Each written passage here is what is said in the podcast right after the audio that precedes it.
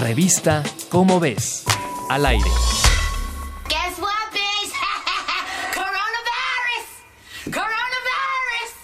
I'm telling you, shit is real. Shit is getting real. Este año, por obvias razones, la trigésima entrega anual de los premios Ig Nobel fue transmitida en línea y no hubo ceremonia presencial en la Universidad de Harvard. Pero las risas no terminan. Recordemos que los Ig Nobel premian las investigaciones que nos hacen reír, para luego pensar que lo disparatado también tiene su ciencia. Este año, seis personas fueron reconocidas con el simpático galardón. Cabe mencionar que algunas investigaciones son puro sarcasmo y no todos los ganadores se dedican a la ciencia. Seguro te preguntarás, ¿y el galardón también es monetario? Pues no. El premio fue un archivo PDF con la imagen de una pulga, una cucaracha, la fórmula de un virus informático, un norovirus estomacal y un bochito. Y por si fuera poco, en el curioso archivo venían las instrucciones para armar un cubo con las seis páginas del archivo.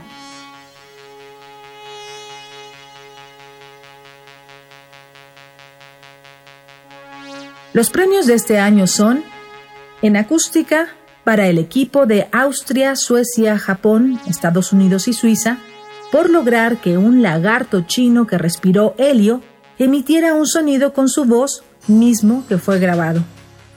En psicología, el premio fue para el equipo de Estados Unidos y Canadá por diseñar un método para identificar narcisistas con solo examinar sus cejas. El Ig Nobel de la Paz fue para los gobiernos de India y Pakistán por encargarle a sus diplomáticos que tocaran timbres a medianoche y luego salir corriendo.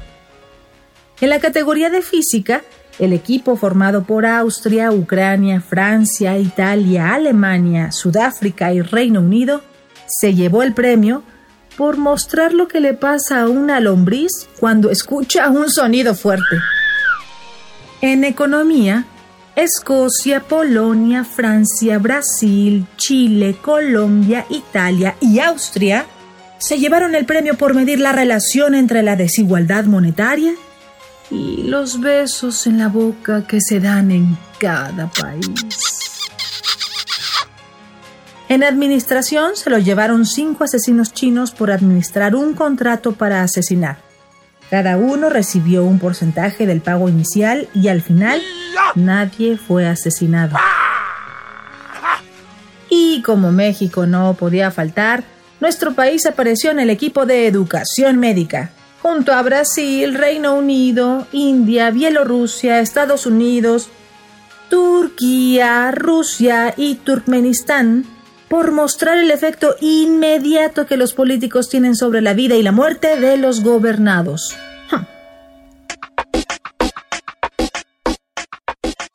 Sin duda, esta versión alternativa de los premios Nobel debería llamarse Lágrimas y Risas.